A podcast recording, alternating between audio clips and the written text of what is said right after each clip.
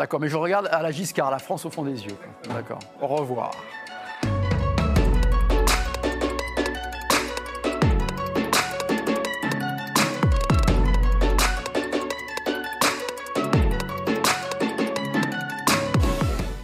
Hmm, ça sera pas tard si un candidat sort de façon claire et nette et qu'il apporte un projet puissant et qu'il prend l'espace médiatique. Après le 4 décembre.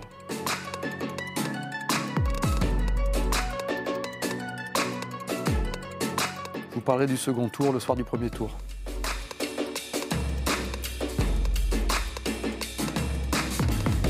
Donc ça ne me choque pas.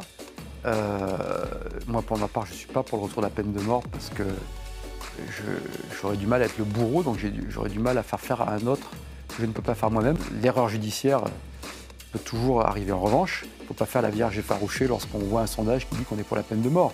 On ne se poserait pas ces questions si on avait un système judiciaire performant, si des sanctions étaient réellement appliquées contre ceux qui nuisent sans arrêt, et si on avait un système de, vraie perpétuité pour les plus grands criminels, les plus dangereux, ceux qui portent atteinte à la société et, qui tuent.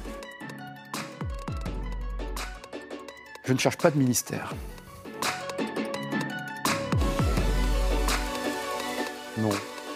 Euh, pas pour le maire en tout cas. Certains films font plus de politique que le maire pendant le festival de Cannes.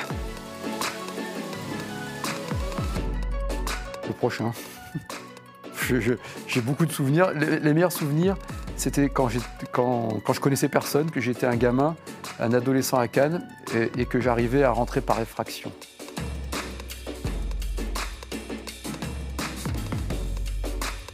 Euh, bah, il est moins bon que celui que j'avais quand je faisais moins de 3 heures.